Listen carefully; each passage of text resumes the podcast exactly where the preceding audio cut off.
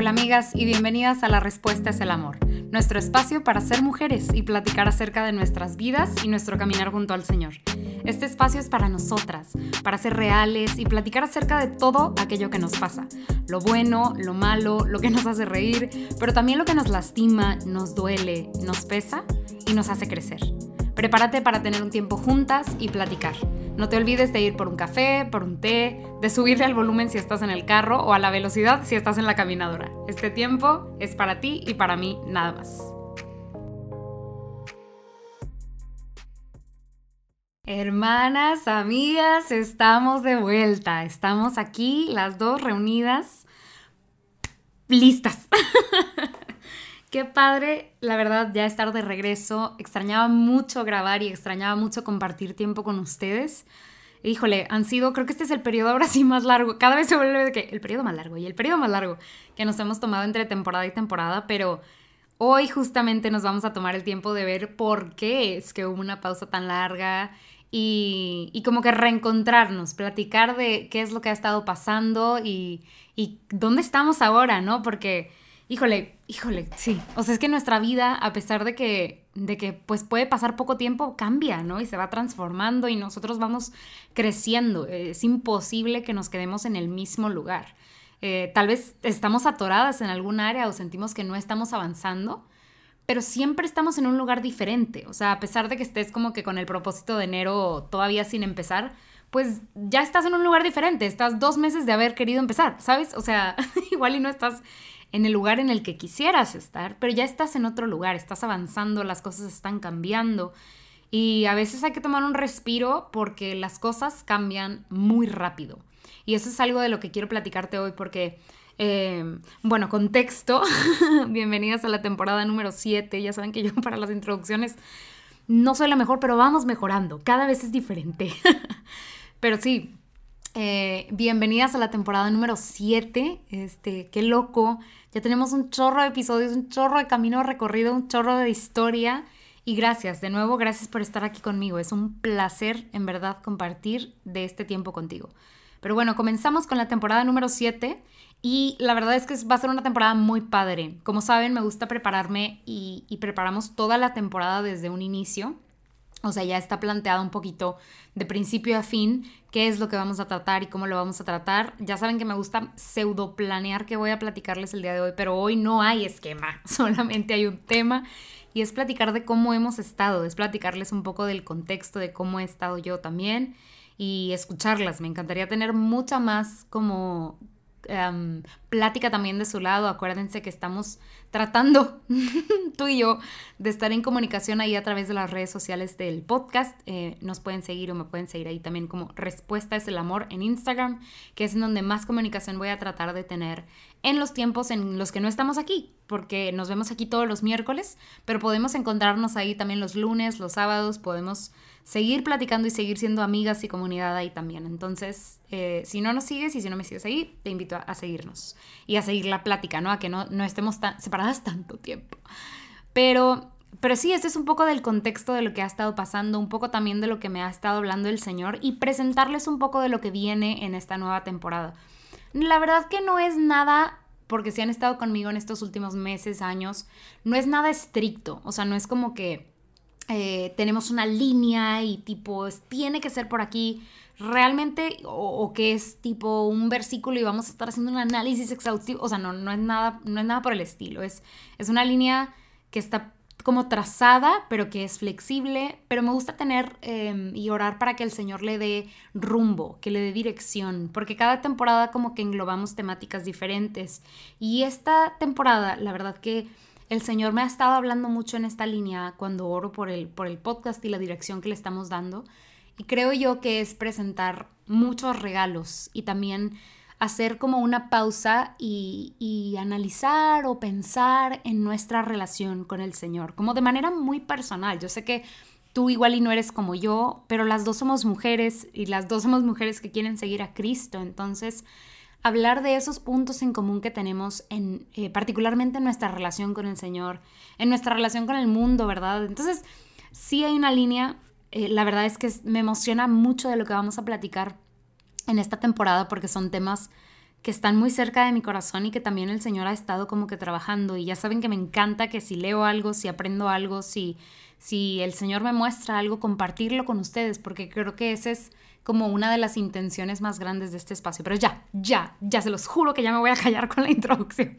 Eh, y voy a irme directo al tema de este episodio que es, amiga, ¿cómo has estado? Amiga, ¿cómo tú estás? ¿Cómo has estado? Y bueno, quiero empezar por darles una noticia, por si no me tienen que seguir en mis redes sociales personales, pero si quieren ahí también pueden tener un vistazo a mi vida personal, que no es mucho, porque ahorita les voy a decir también por qué. Pero eh, en el 26 de diciembre del año pasado me comprometí o nos comprometimos, mi novio y yo, para casarnos en este próximo año, en julio de este año. Así que si estás escuchando esto antes de que nos casemos, ora por nosotros. Y si estás escuchando algo de esto después de que nos casemos, ora por nosotros.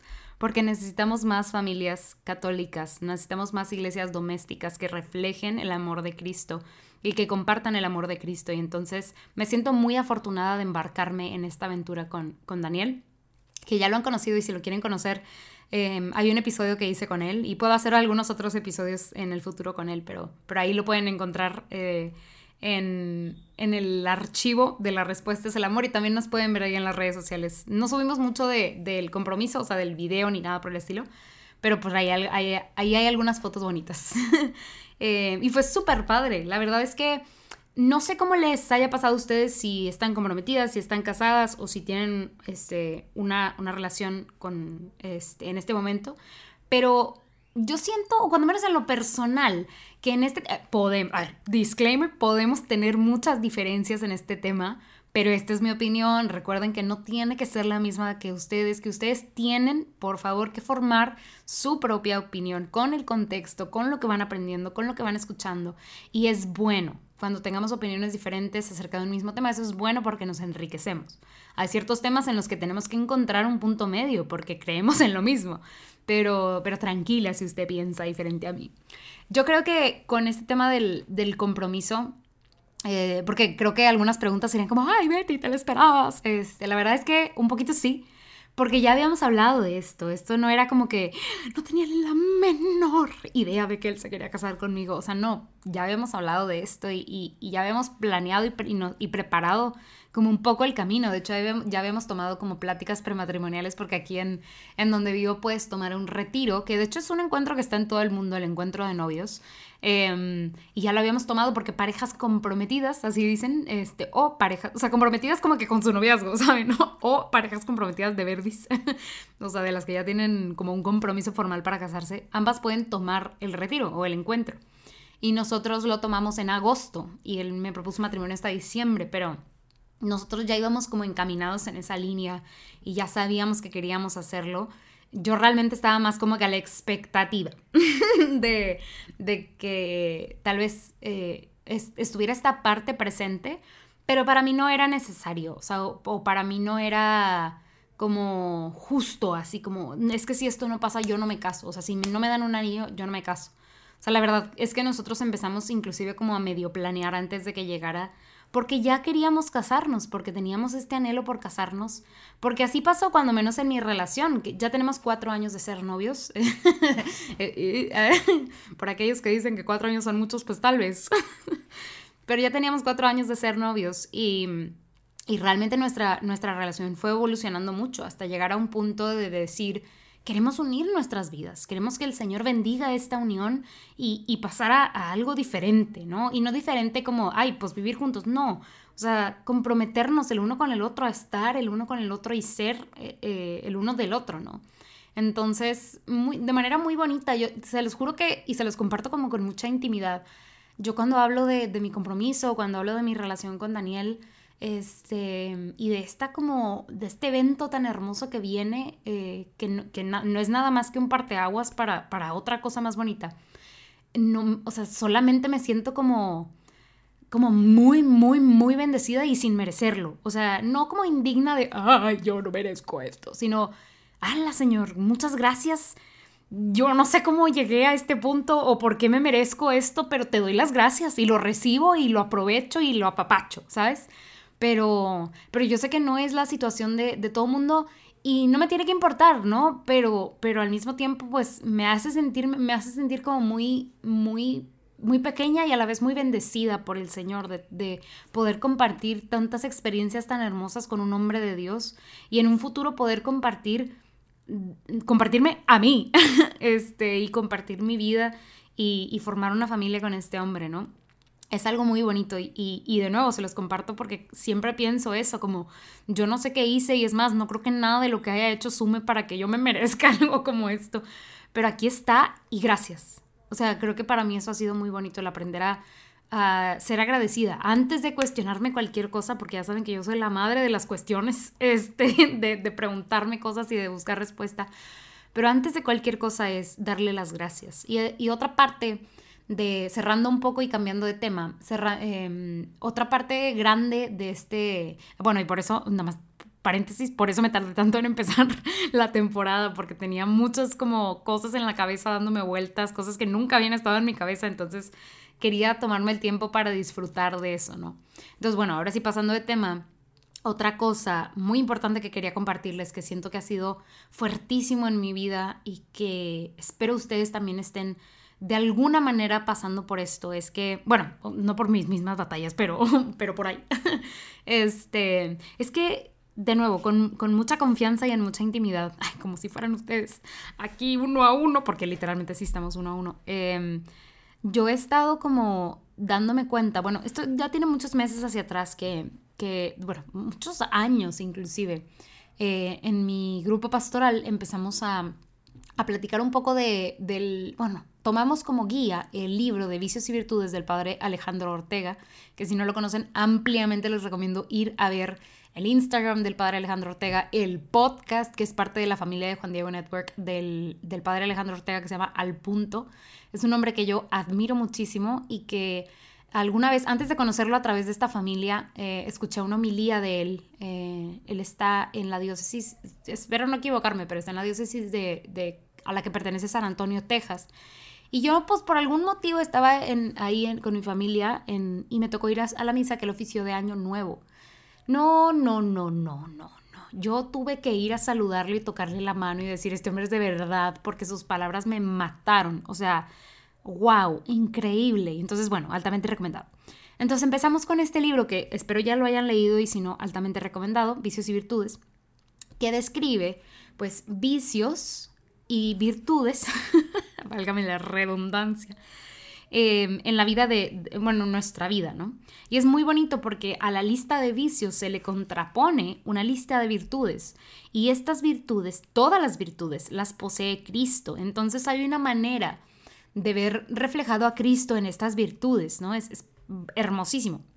Y entonces uno puede buscar, o uno debe, a través del libro podemos verlo, ¿no? Este, identificar cuáles son aquellos vicios que hay en nuestra, en nuestra vida y, y pues entonces aprender un poquito de la virtud que se le contrapone, ¿no? Y, hay, hay, todo un plan este, para poder como, como sanar nuestros vicios y, trabajar la virtud que le contrapone para, para pues crecer como seres humanos, ¿no? y crecer en nuestra relación con Cristo al conocerlo más a Él.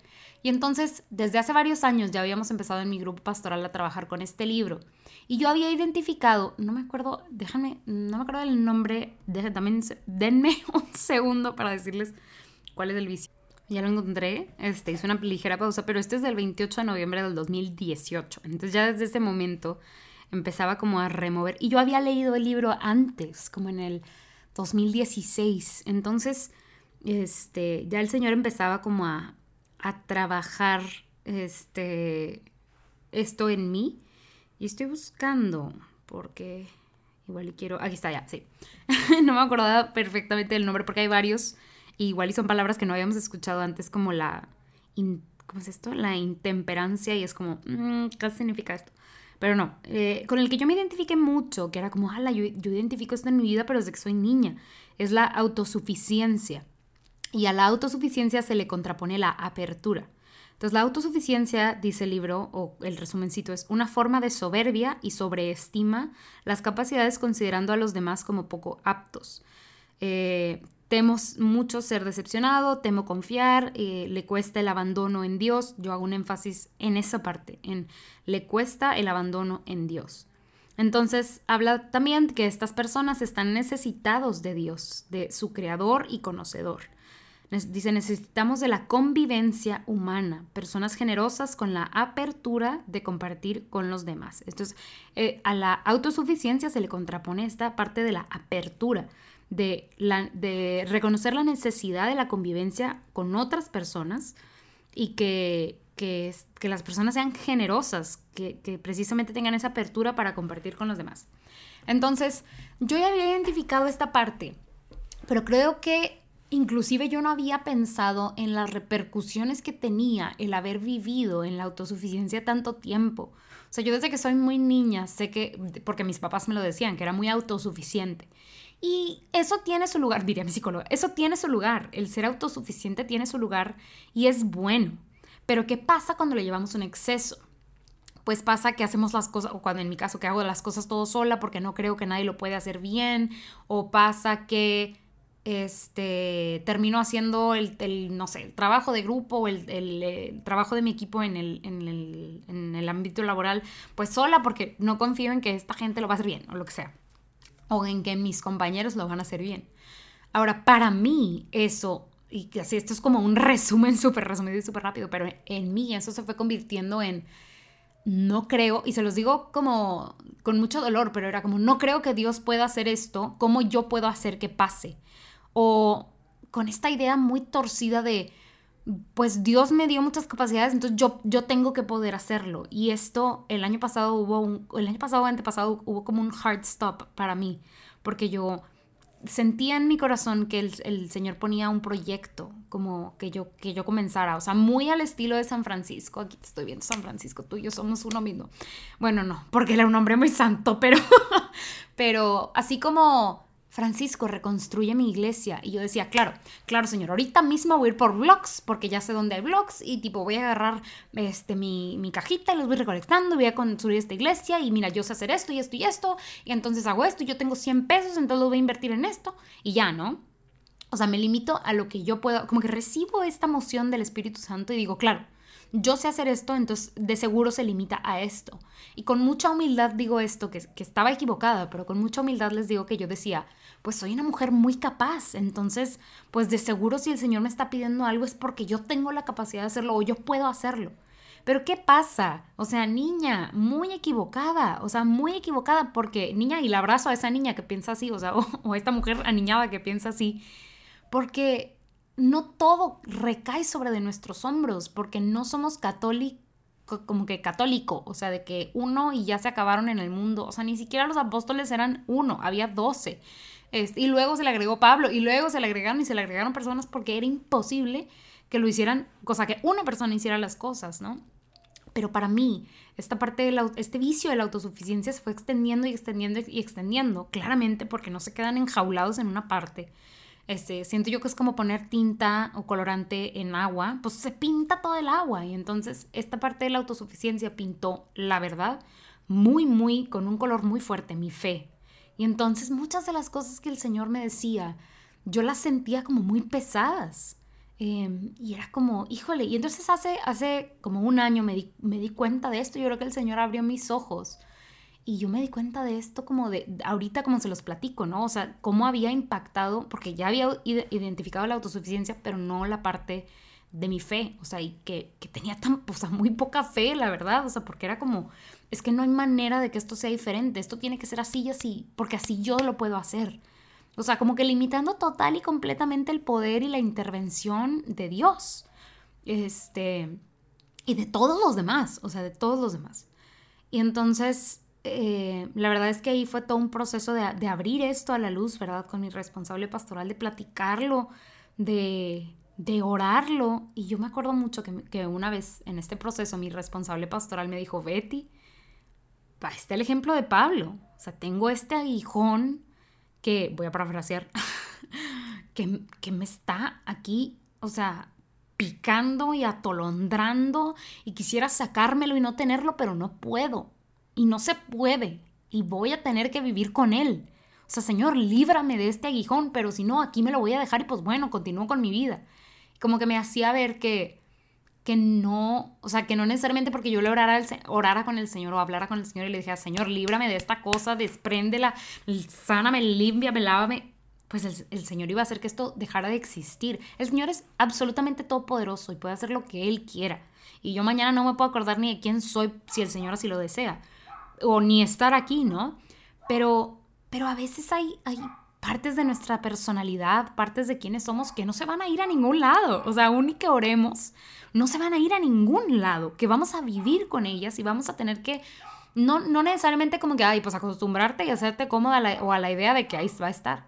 Pero cuando menos para mí el Señor me, me hacía ver que, pues igual y esto aquí iba a estar y mi vida iba a tener que convertirse en una lucha muy consciente de esta parte. O sea, como que esta es una parte que no se va a ir.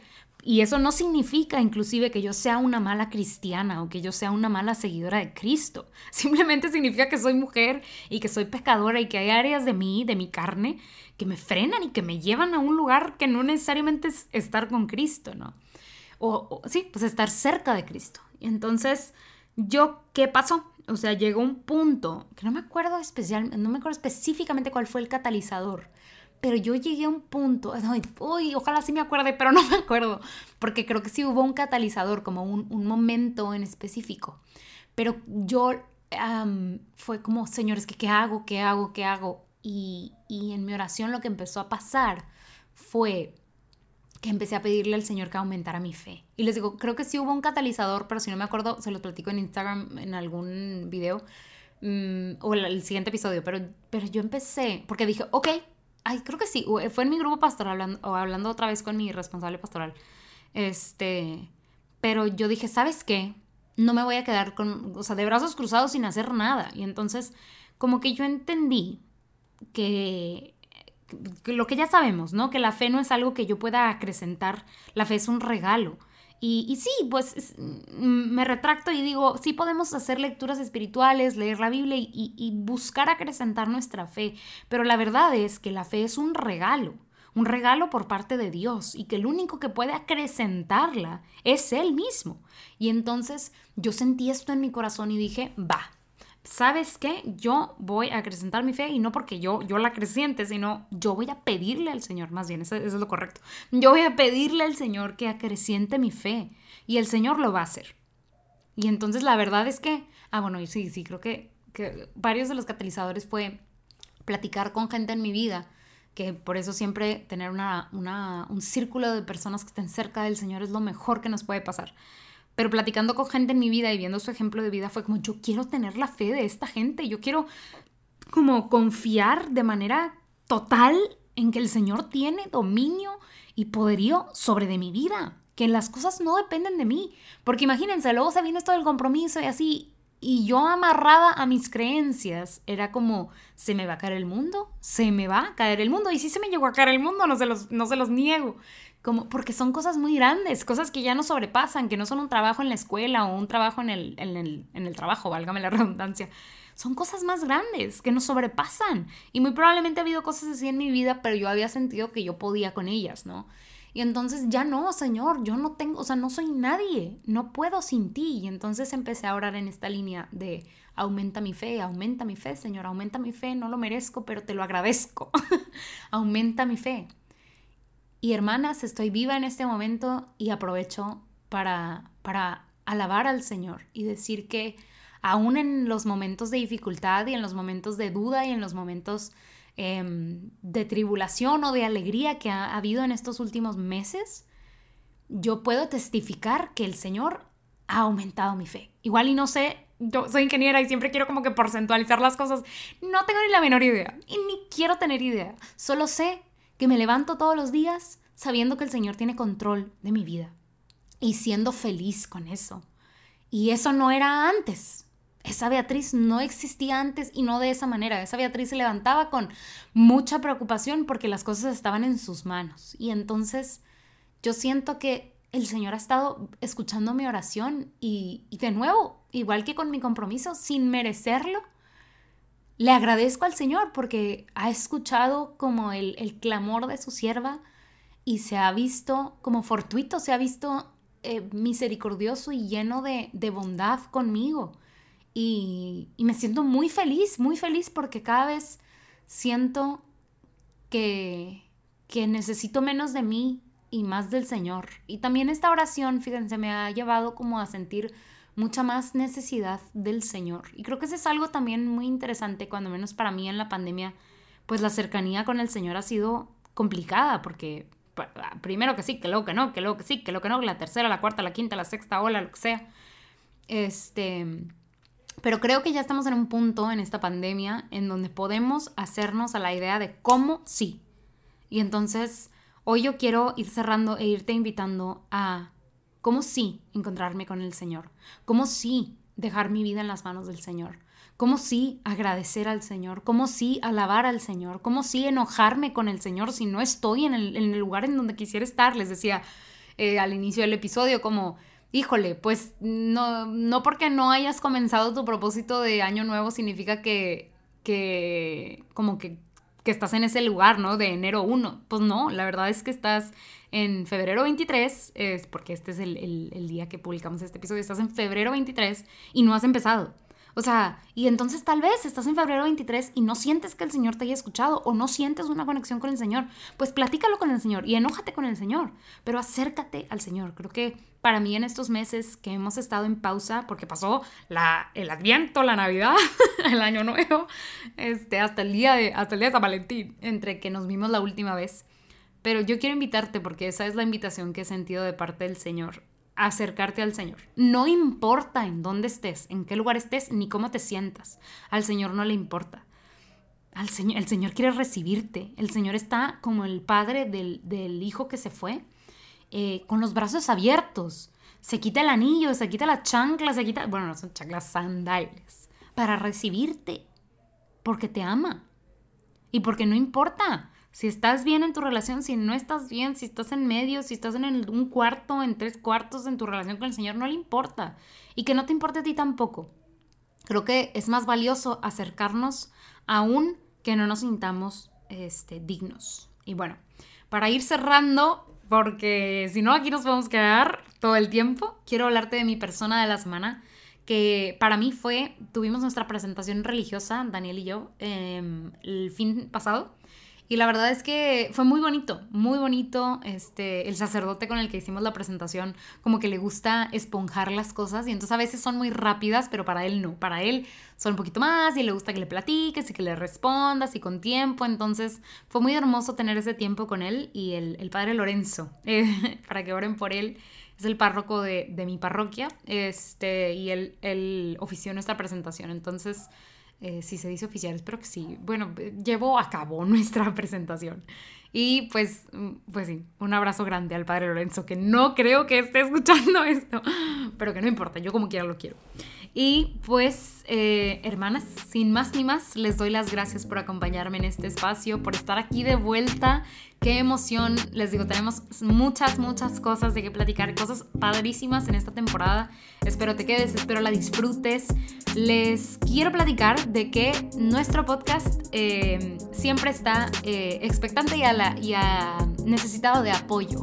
Y entonces les voy platicando episodio con episodio, pero de antemano sé que que sepan que pueden apoyarnos también con su oración para que el Señor nos siga conduciendo y también con sus recursos. Eh, recuerden que está ahí Patreon y que a través de Patreon pueden apoyarnos. Les voy a dejar el link en los comentarios. Y por último, hermanas, no olviden pues seguirme ahí en Instagram, en el Instagram de la, la respuesta es el amor. Espero poder conectar más con ustedes.